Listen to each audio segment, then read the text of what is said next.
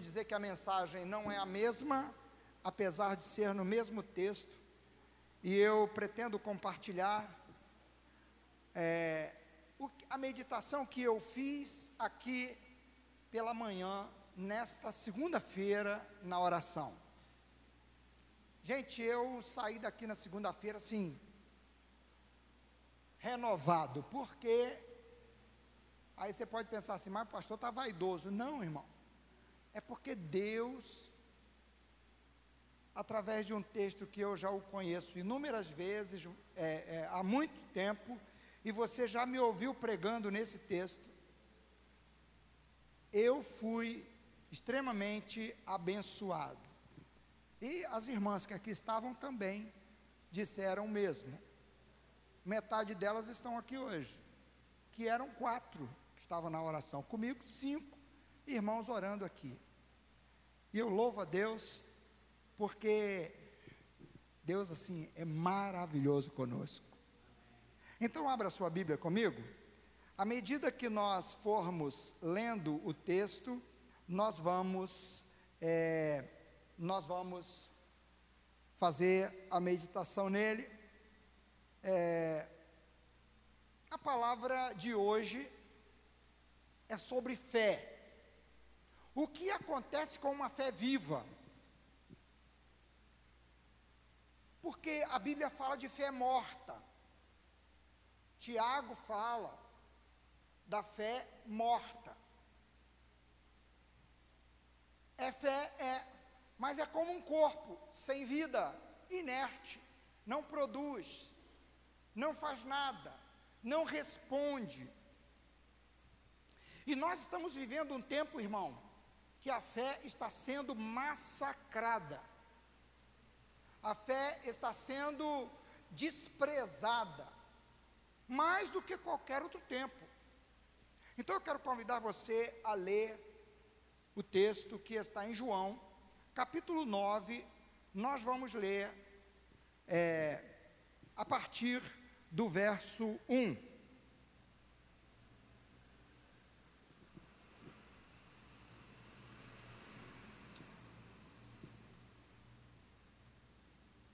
O texto diz assim: Ao passar Jesus, viu um cego de nascença.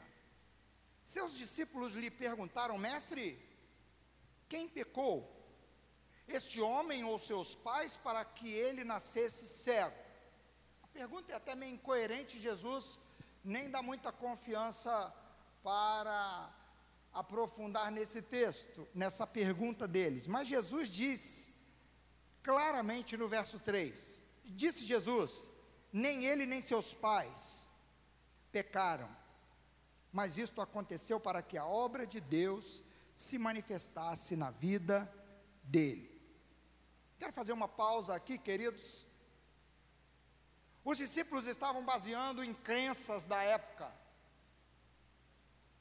crenças de que uma pessoa podia ter, ter pecado antes mesmo de nascer ter cometido algum ato pecaminoso, porque ele está, ele, a pergunta deles é quem pecou, ele ou seus pais, para que ele nascesse cego.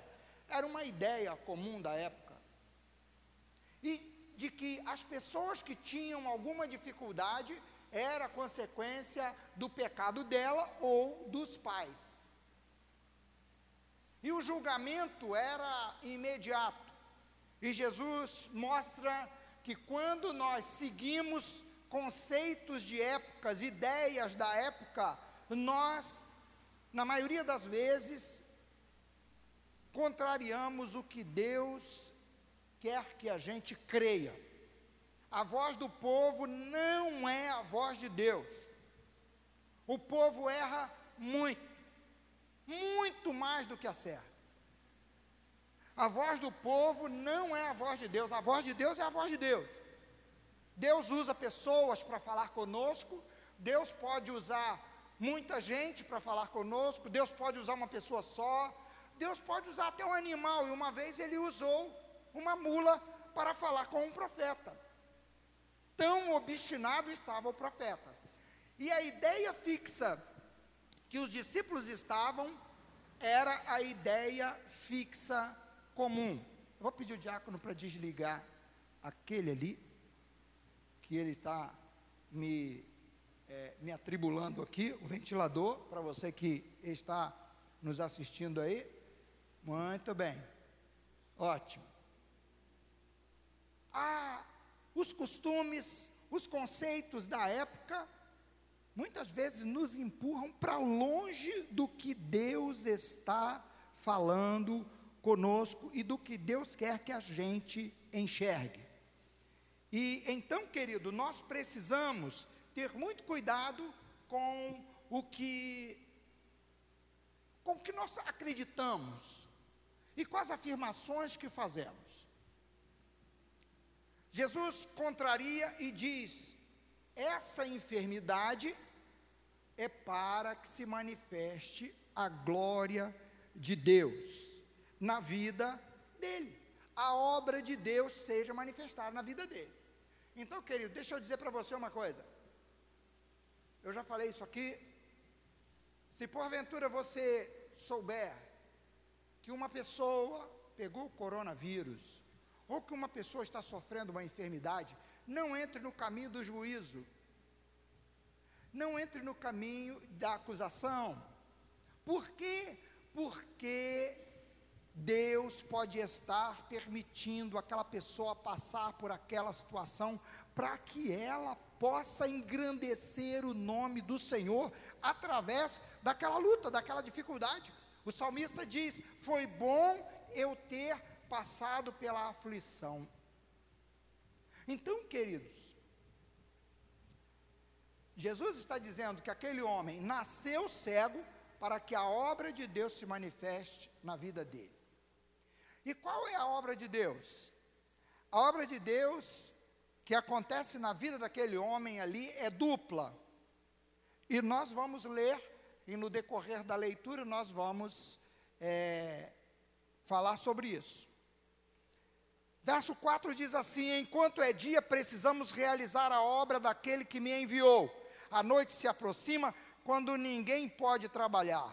Enquanto estou no mundo, sou a luz do mundo. E, queridos, às vezes nós não prestamos atenção na importância da luz. Quando ela falta, a gente percebe. Às vezes nós não valorizamos a liberdade que temos. A hora que você é privado dessa liberdade, aí você percebe que você não desfrutou da liberdade o quanto você tinha.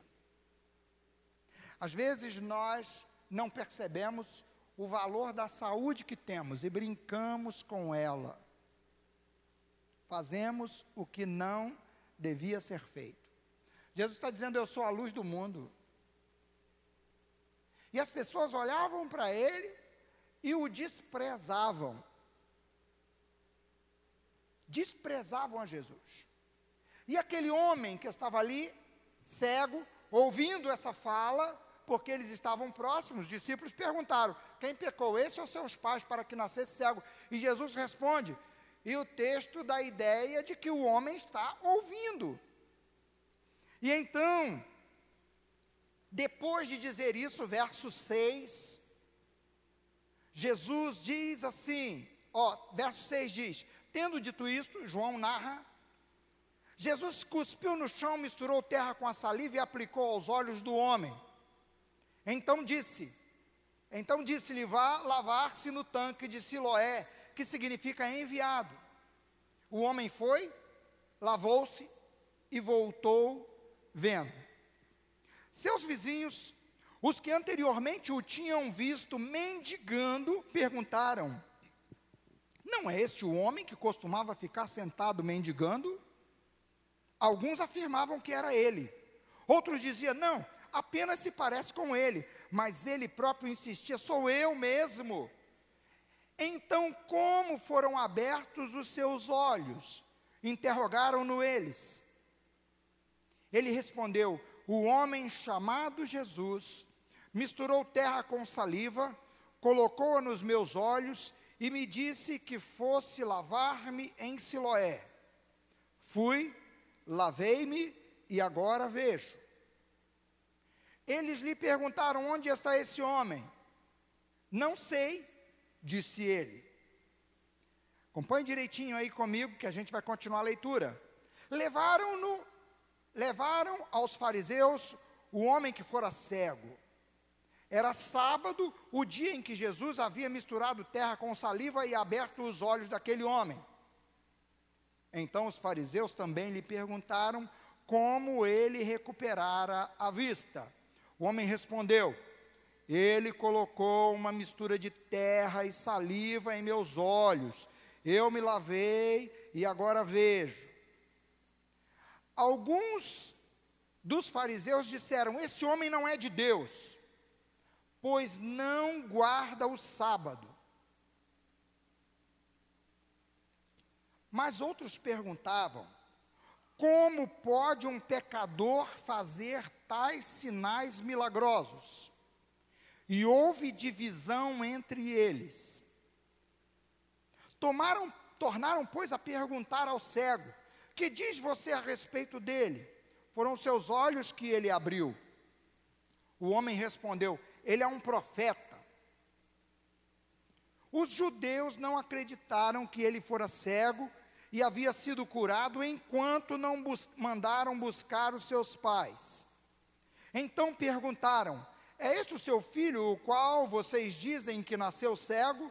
Como ele pode ver agora?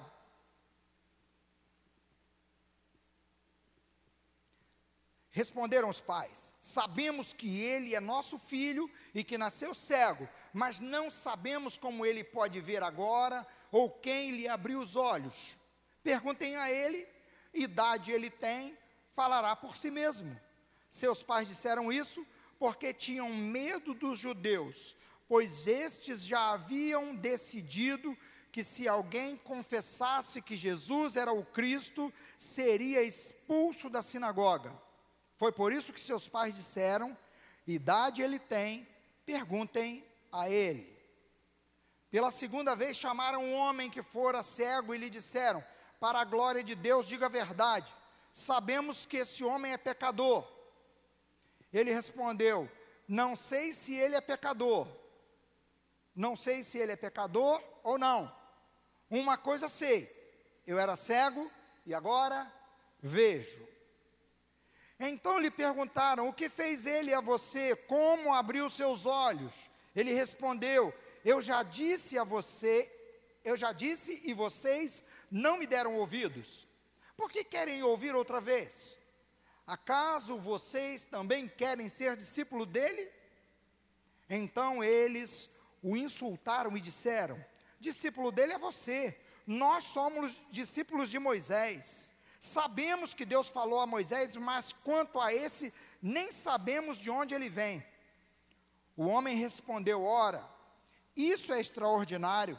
Vocês não sabem de onde ele é, de onde ele vem. Contudo, ele me abriu os olhos. Sabemos que Deus não ouve pecadores, mas ouve o homem que o teme e pratica a sua vontade. Ninguém jamais ouviu que os olhos de um cego de nascença tivessem sido abertos. Se esse homem não fosse de Deus, não poderia fazer coisa alguma. Diante disso, eles responderam: Você nasceu cheio de pecado, como tem ousadia de nos ensinar? E o expulsaram. Queridos, dando uma pausa, preste atenção essa era a ideia corrente. Que aquele homem, por ter nascido cego, por ter vivido cego, por ser mendigo, ele era um homem carregado de pecados e sofria por causa dos pecados. Ele nasceu cheio de pecado. Olha, olha a expressão dos fariseus. Você nasceu cheio de pecado. Como é que você tem ousadia? Não importa se você foi curado, não importa se aconteceu um milagre com você, importa que nós somos melhores que você. Era o que eles estavam dizendo. Por quê? Porque nós nascemos perfeitos. Porque nós somos de uma casta especial. Nós somos gente sobre quem Deus enviou a bênção da prosperidade.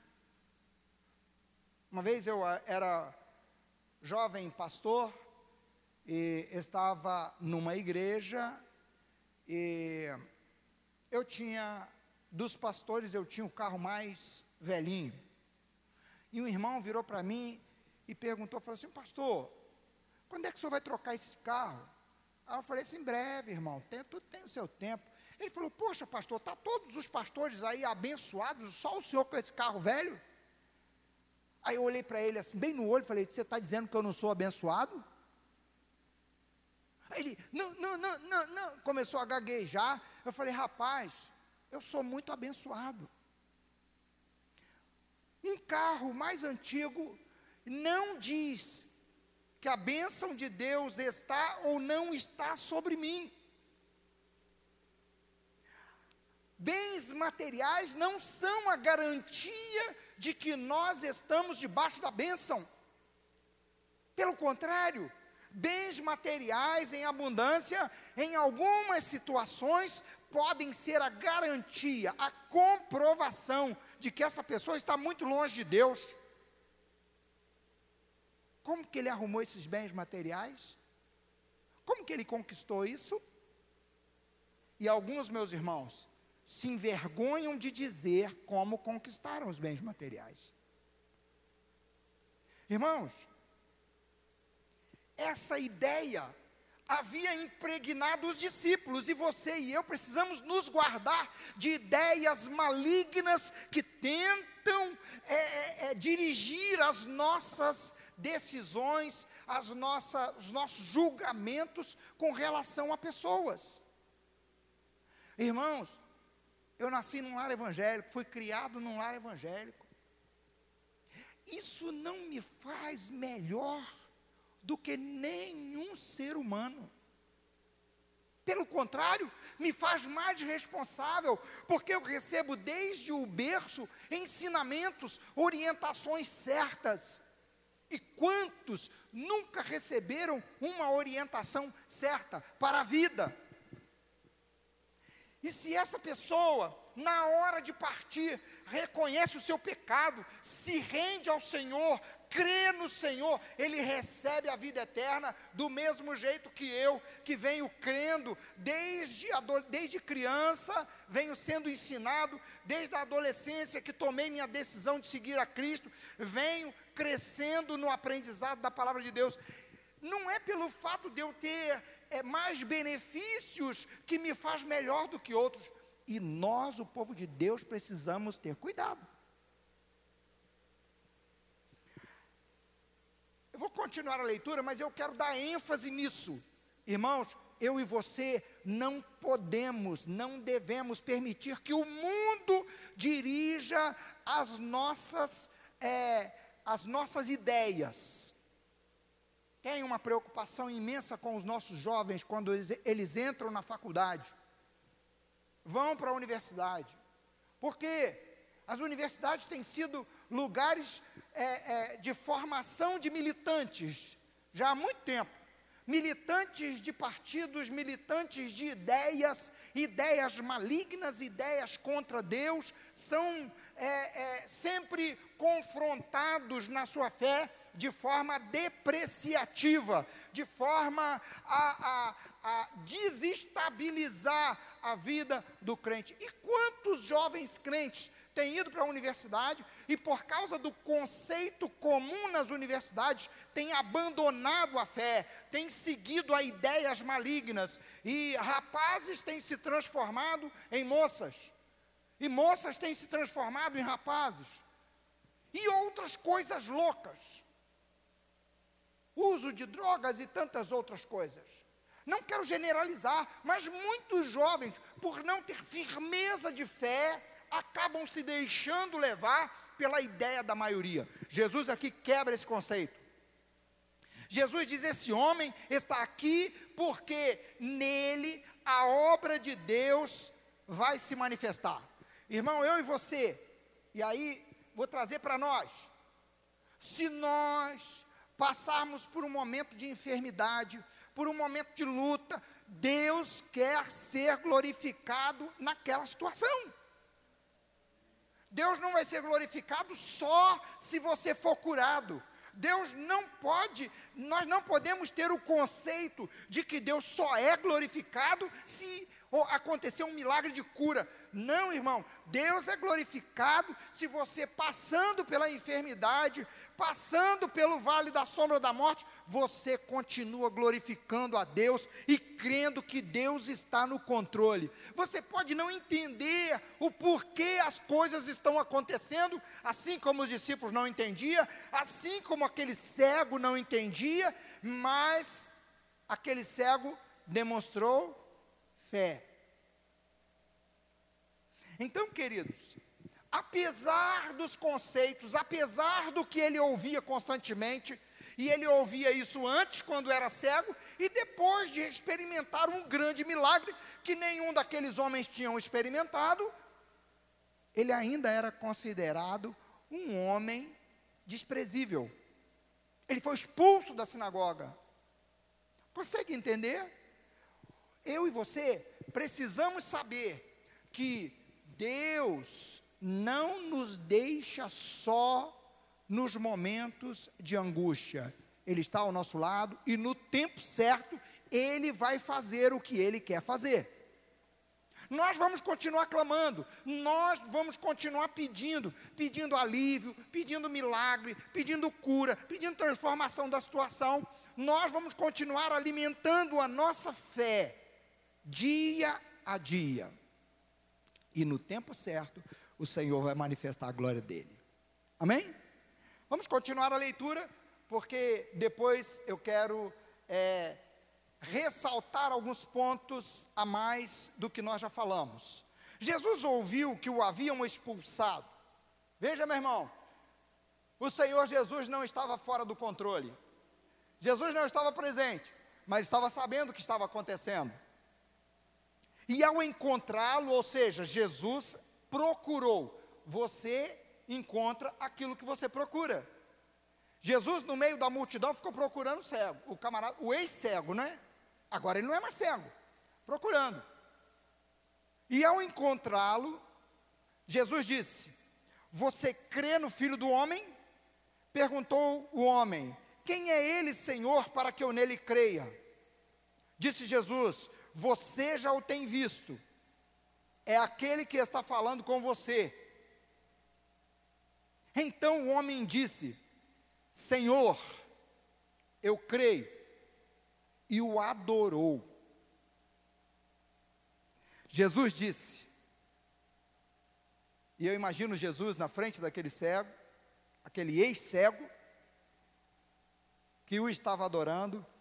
Jesus levantando a voz e dizendo assim: Eu vim a este mundo, olha aí o que diz o texto. Eu vim a este mundo para julgamento, a fim de que os cegos vejam e os que veem se tornem cegos. Eu imagino que Jesus levantou a voz e falou bem alto, para todo mundo ouvir.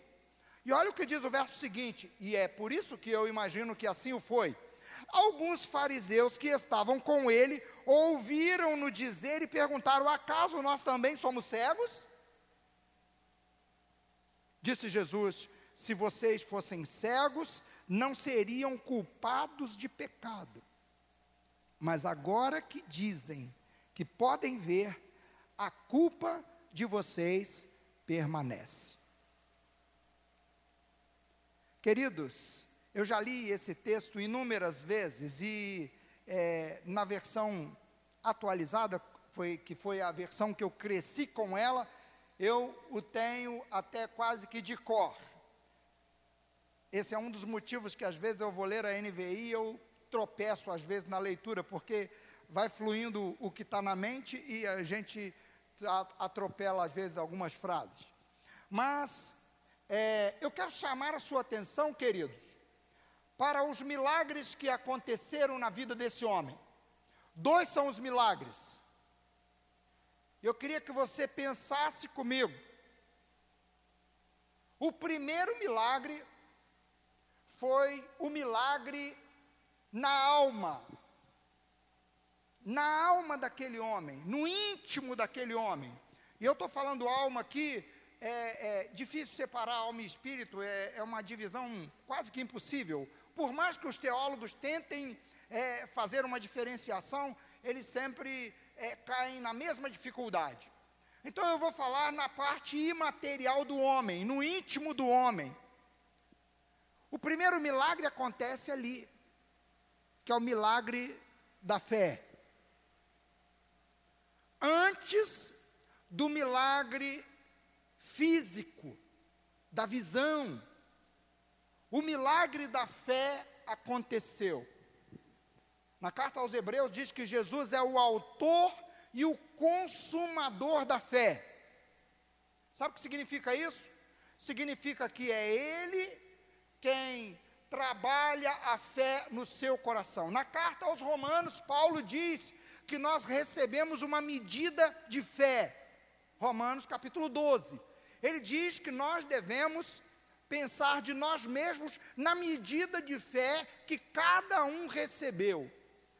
Quando Jesus vai falar é, sobre a sua volta e o fato dele é, voltar para buscar os seus, e ele diz assim: porventura, quando vier o filho do homem, achará fé na terra?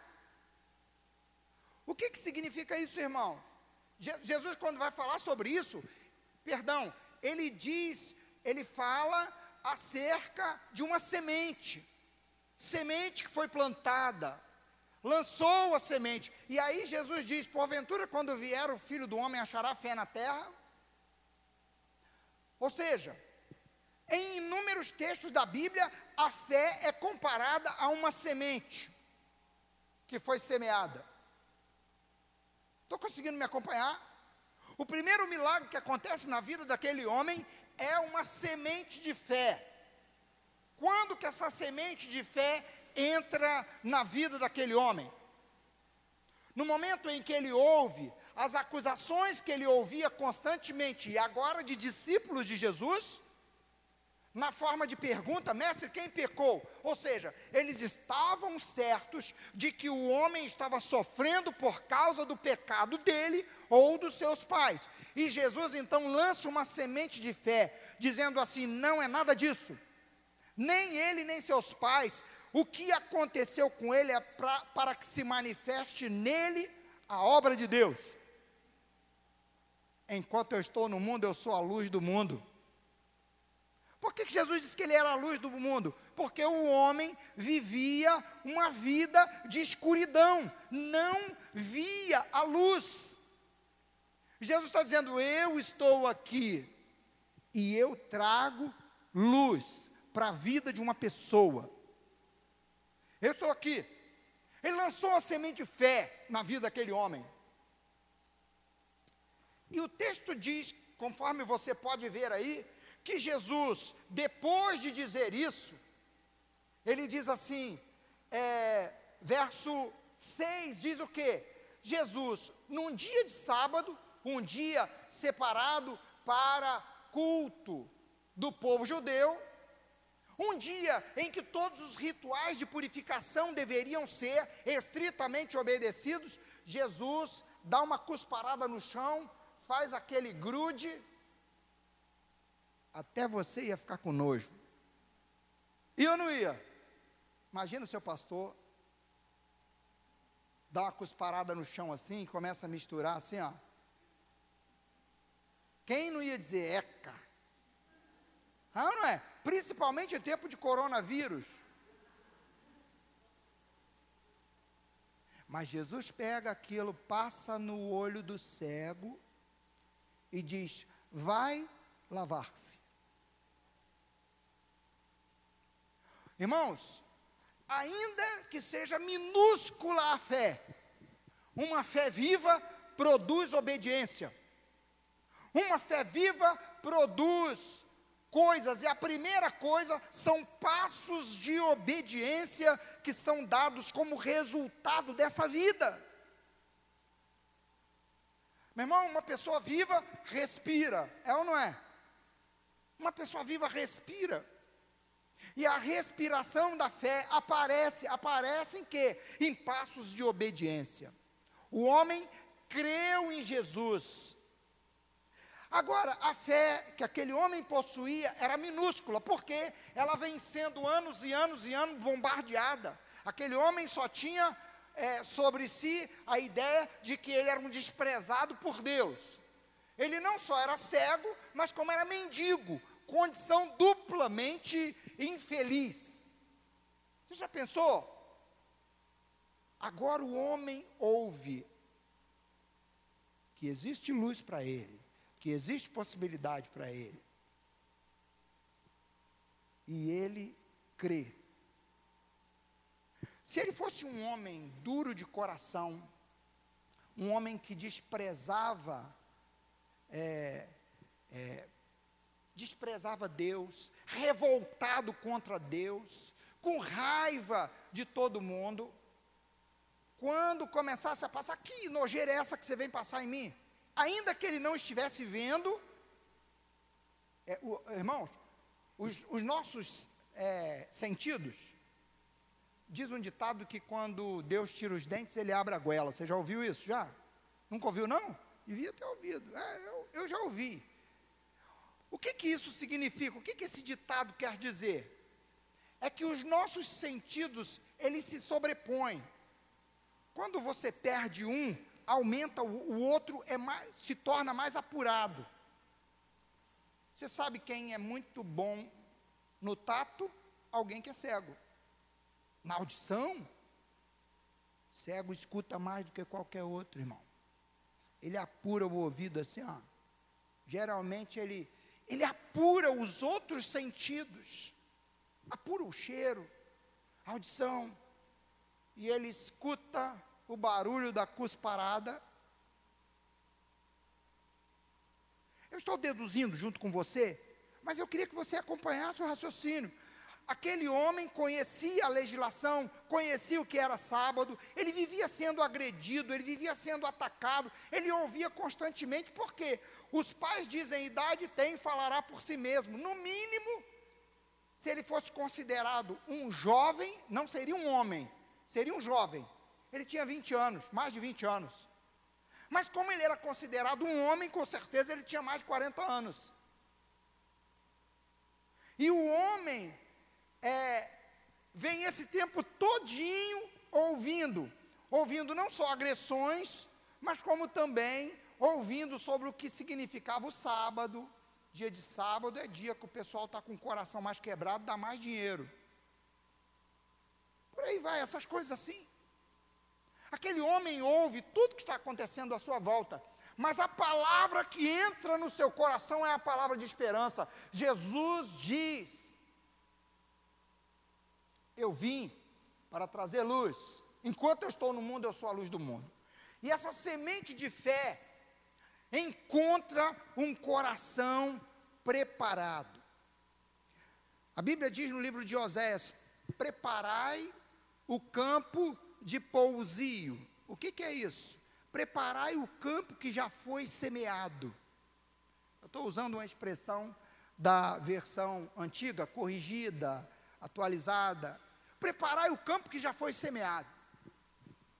Quando um bebê é criança, neném, o pai e a mãe dizem, algum, algum pai e a mãe diz que ele é feio, que ele é horrível. Os pais geralmente pegam o neném no colo, brincam, riem, falam que ele é lindo, que ele é o mais lindo. E, e, e vou dizer para você, ele ouve coisas das melhores possíveis é semeado nele coisas boas. Na mente daquele homem, como judeu, ele recebeu ensinos bons, mas o coração dele estava acumulado de acusações, e ali diante de Jesus, uma acusação é feita. Mas Jesus diz uma palavra de vida, e ele abraçou aquela palavra de vida. O nosso coração, como terra, irmãos, precisa estar sempre pronto para as palavras de fé que Deus está sempre semeando em nós. Que Deus quer produzir em nós, em várias situações da nossa vida. naquele, na vida daquele homem, a situação era de cegueira. Tanto que aquele homem, é, é, conforme a gente leu, ele dá uma aula para os escribas e fariseus. Por que ele dá uma aula? Porque ele conhecia. Nós sabemos que Deus não ouve a pecadores. Ele sabia.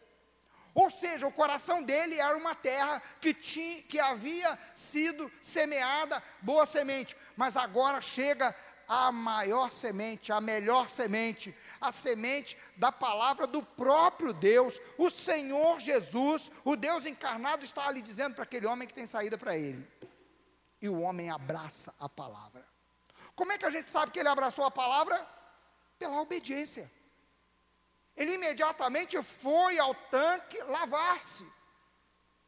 Aquilo ali era, irmãos, cego decora caminho. É ou não é? Você já viu? Cego decora caminho. Ele vai tateando e ele chega no lugar onde ele quer chegar. Ele vai, ele pode até tropeçar aqui e ali, porque ele não vê, mas ele vai ali, uns com a bengala. Eu sei que ele acha o caminho. E esse homem achou o lugar que ele tinha é, sido ordenado aí. Jesus não disse assim: peguem ele pela mão, levem lá no tanque. Não, Jesus disse: vai e lava-te. E Jesus deixou ele ir. Irmãos, Deus nos dá ordens. Nós precisamos crer em Deus para obedecer às ordens que Ele dá. Deus diz na Sua palavra, e nós aprendemos que Deus está sempre conosco, nos guardando, nos defendendo. E nós estamos sempre dizendo: olha, se Deus permitiu acontecer isso com você, Ele quer de alguma forma fazer algo, te ensinar algo, produzir algo, Ele quer fazer alguma coisa. Então, queridos, chega uma hora em que o Senhor desperta você numa área da sua vida. No caso daquele cego, foi a área da sua dificuldade física. Quantas vezes você já recebeu uma palavra que numa determinada área dirige, dá um rumo novo à sua vida? E que você obedeceu. Eu estou falando de você que é crente, você que, que confia no Senhor. Na minha vida é, é, de crente, eu tenho visto isso acontecer na vida de muitas pessoas. Muitas pessoas, aqui nessa igreja e fora dessa igreja. Gente que ouviu uma palavra, que recebeu uma palavra de Deus. Se você, se a gente for para a história dos pais da igreja, Agostinho é um homem que ouviu uma palavra de uma música e aquela palavra mudou. Aquilo ali despertou ele. Irmão, a pergunta é: o nosso coração está como uma terra boa, que está sendo sempre sendo trabalhada para que a semente de fé, a palavra de fé, produza resultado em nós de obediência? Esse homem aqui, o primeiro, primeiro é, é, é, fruto, ou a primeira demonstração de vida da sua fé, uma fé viva, produziu o quê? Produziu obediência imediatamente. Segundo lugar, queridos, essa fé que é viva, ela não fica estática numa obediência só, ou numa experiência de um milagre só. O que, que esse homem fez? Ele subiu um degrau na sua vida, na sua vida de fé. Ele relembrou conceitos que ele tinha antes, para se transformar de um mendigo, de um pedinte, a alguém não apenas curado, mas agora a sua fé produziu nele uma ousadia para enfrentar pessoas e defender a sua fé. Defendeu Jesus. Primeiro os homens acusam que Jesus é pecador. Jesus, é, esse homem é pecador. E ele diz assim: se é pecador, não sei. Eu sei que eu era cego e agora eu vejo. Contra fatos, não há argumento. Então ele começa a defender. Aí os homens chamam os pais. Não, espera aí, vamos chamar os pais. E ele está ali. Aí ele explica tudinho uma vez. Como aconteceu. Explica a segunda vez. Aí chamam os pais, não acreditam. Não, não acreditamos, não. Esse, você não era cego nada. Esse camarada é, deve estar enganando, tentando enganar a gente. E chegam os pais. E então eles confirmam: esse é realmente o nosso filho, nasceu cego, mas como é que ele vê agora eu não sei. Pergunta um homem de novo. Aí o homem dá um passo mais ousado. Vocês estão querendo se transformar em discípulos dele? Nós sabemos que Deus não ouve a pecadores. Irmãos, uma fé viva nos leva a obedecer, mas uma fé viva nos faz crescer ao ponto de não sermos apenas gente que obedece é, mecanicamente ou obedece simplesmente porque temos uma necessidade. Nós somos transformados em defensores da fé. E nós estamos vivendo um tempo, irmãos, em que a sua fé vai ser confrontada em que a sua fé vai ser confrontada. Você crê de fato que se você morrer hoje, você vai para o céu? Você crê de fato que se você é, é, é, enfrentar uma dificuldade, um problema, uma enfermidade, uma decepção muito grande, você vai ficar firme na fé? Você acredita? Você vai defender essa fé diante de colegas quando você puder ser, você for confrontado e, e, e, e houver a possibilidade de você ser ridicularizado diante de outros? O Senhor Jesus mostra que a nossa fé precisa crescer. E a fé desse homem cresceu. Ela saiu de um patamar de simples obediência para ser um defensor. Enfrentou aqueles que eram inimigos ali naquele momento, inimigos de Jesus, inimigos daquele homem, ao ponto de que, quando ele enfrenta e defende, ele é expulso, ele sofre consequências. Irmãos, nós estamos vivendo tempos que nós corremos risco de sofrer consequências por causa da nossa fé. Mas precisamos crescer na fé. E a minha pergunta é: você está crescendo na sua fé? E eu quero dar um passo à frente com você. Uma fé viva nos leva a obedecer, uma fé viva nos leva a ser um defensor do Evangelho, e quem quer defender o Evangelho, quem quer defender a fé que ele tem, ele precisa conhecer mais da fé. E esse homem vai nas suas memórias, vai no conhecimento geral, no que era ensinado na sinagoga. Ele busca lembranças lá de trás, e naquele momento exato, ele enfrenta as dificuldades sabendo do risco que corria. Seus pais não tiveram coragem de enfrentar, mas ele enfrentou. Ele sabia do risco que ele corria. E por enfrentar, ele sofreu as consequências da defesa da sua fé. Uma fé viva produz obediência, uma fé viva nos leva a, a buscar todos os argumentos que pudermos ter para defender a nossa fé, para falarmos da nossa fé. Mas uma fé viva nos leva a crescer um pouco mais. E aí eu queria que você olhasse comigo agora. Olha só. O verso Jesus, depois de é, saber que o homem foi expulso, verso 35, Jesus encontra o homem e pergunta: Você crê no filho do homem? Aí o cego, porque veja só, veja só o que, que acontece. Jesus chega diante do cego, cospe no chão, passa no olho dele, manda ele ir se lavar. E Jesus some no meio da multidão.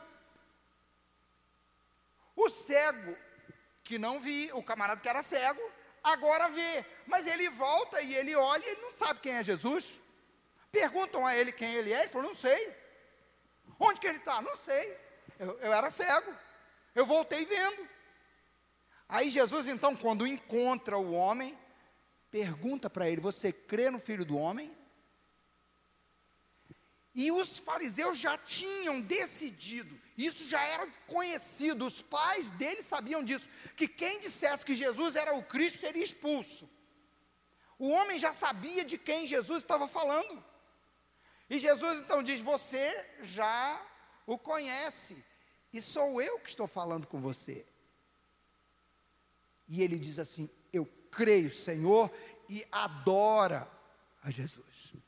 Queridos, no capítulo 4 do mesmo Evangelho de João, Jesus diz à mulher samaritana: o Pai procura adoradores que o adorem em espírito e em verdade. E Jesus reconhece aquela adoração ali como resultado sin sincero de uma fé que de uma fé que como uma semente foi semeada no coração, depois essa fé produziu obediência e agora essa fé transforma esse homem não apenas de um defensor do próprio Jesus, de quem é Jesus, diante dos inimigos, mas em um adorador, que é o que Deus mais quer de nós, irmãos. Deus quer de você e de mim que nós cheguemos à estatura de um adorador que agrada a Deus.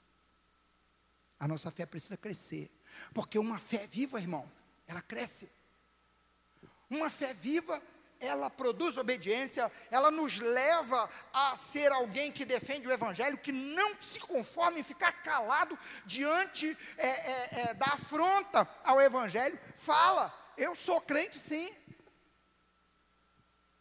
Sou crente sim. Aí, quando a chacota vem, você é, fica ali, Deus, o que, que eu faço? Eu falo ou eu fico calado agora? Tem misericórdia de mim. E tem hora, irmão, que Deus põe palavra na sua boca e você não está nem aí para o que vão pensar de você, porque você vai defender o Evangelho de Jesus Cristo. Mas, irmãos, a gente não pode ficar só nesse patamar. A gente precisa ser adorador. Eu falo para os músicos aqui, é muito fácil cantar na frente. É só ensaiar.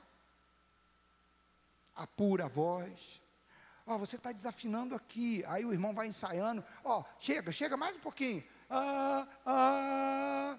Aí ele, ah, ah, e acerta. Por fim, a voz chega. Uns demoram mais, outros menos. E ó, irmão, não tem voz feia. A voz é única. Tem voz que foi bem trabalhada e tem voz que não foi trabalhada para cantar. Aí, escuta só. Cantar aqui é fácil. Não é difícil? Pode dar trabalho. Mas, irmãos, nós precisamos ser adoradores, que no íntimo do nosso quarto, e aí eu falo, com, a maioria geralmente é jovem, né, que está tocando aqui, são os que estão com a cabeça melhor para poder aprender. Aí, então aqui, eu pergunto de vez em quando, como é que está você sozinho com Deus lá no seu quarto? Na frente do computador, no celular, acessando a internet. Como é que está o seu namoro? Como é que está a sua vida? O que você faz é uma adoração a Deus? O que você faz é o Senhor reconhece como uma adoração genuína e faz isso que ele diz aqui? Eu vim a fim de que você enxergue mais ainda. Queridos, que o Senhor nos ajude a crescer na fé. Os dois milagres que aconteceram, um foi o milagre da fé naquele homem, um milagre que cresceu, e o outro foi o milagre da cura divina. Irmãos, a cura passa. A cura passa. A hora que você partir desse mundo aqui, a cura não terá muito sentido, não terá muito valor mais. Por quê? Passou o tempo. Mas uma fé viva, ela atura eternamente ela sustenta você para sempre. Um milagre financeiro passa, irmão. Daqui a um tempo você vai precisar de outro. Um milagre na família. Daqui a um tempo precisa de outro. Mas uma fé viva, ela leva você à experiência com Deus em que Deus diz: esse sim, esse está agradando. Eu quero convidar você a ficar de pé porque os fariseus perguntam: acaso nós somos cegos? E Jesus diz que o maior problema deles é que eles se achavam bons. Por que vocês dizem que veem? Por que vocês dizem que vocês são bons? Por que vocês dizem que vocês são os tais? O pecado de vocês permanece. Sabe por quê, irmão? O cego reconhecia que ele era cego. O cego reconhecia que ele precisava de cura. O cego reconhecia que é, é, é, se ele desse os passos de obediência, o milagre podia acontecer na vida dele, e o cego depois então enxergou quem era Jesus de fato e se transformou não apenas num defensor do Evangelho, mas num adorador, alguém que oferece o melhor que o homem pode oferecer a Deus. Eu quero orar com você. Só Jesus pode produzir isso em nós. Irmão, você não cresce na fé porque você é bom. Você cresce na fé porque Jesus está trabalhando em você. Você tem fé não é porque você é bom, é porque o Senhor semeou uma medida de fé em você. O Senhor semeou uma medida de fé no seu coração. E essa fé, irmão, Deus quer usar essa fé para produzir resultados na sua vida e a favor do reino de Deus. Deus quer usar essa fé para levar você a um patamar, a um patamar de intimidade, de reconhecer Deus como Ele é. Que Deus tenha misericórdia de nós, irmão. Eu estou nessa escola da fé junto com você. Todos os dias eu peço, Senhor, aviva a minha fé mais ainda. Ajuda-me a crescer na fé. Eu quero orar com você agora. Peça aí. Talvez a sua fé seja como um grão de mostarda. Mas a Bíblia diz que se a fé for como um grão de mostarda, ela será suficiente para transportar montes. Esse homem tinha uma medida de fé, ainda que pequena, mas essa medida produziu obediência. O Senhor quer fazer essa medida de fé que você tem, meu irmão, produzir mudança de rumo na sua vida, mudança de visão na sua vida como você se vê. Até aquele momento o homem se via como um mendigo. Dali para frente o homem se viu como um defensor do Evangelho de Jesus. Um defensor do próprio Jesus. Do nome de Jesus. Não, ele não é pecador. Ele é um homem de Deus, um profeta. Primeiro ele diz que era um homem depois ele diz que é um profeta. E depois ele se transforma num adorador. Ele diz: Tu és Deus. Pai, em nome de Jesus, o Senhor semeou em nós uma semente de fé. O Senhor conhece o coração dessa minha irmã e desse meu irmão. Essa semente de fé ó Senhor, é suficiente para que milagres aconteçam na vida desse meu irmão e na vida dessa minha irmã.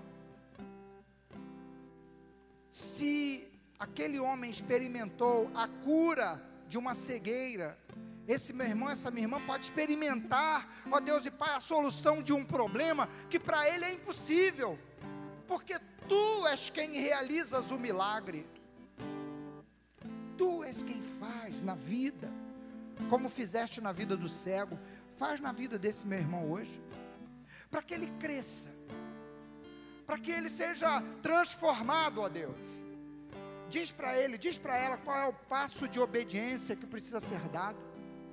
Fala com ele, fala com ela nessa noite, ó Deus, qual o passo de obediência que vai lhe custar é, é, sair da posição que está, que vai lhe custar levantar-se da prostração, que vai lhe custar talvez andar tateando durante um tempo, mas no rumo que o Senhor deu para ele.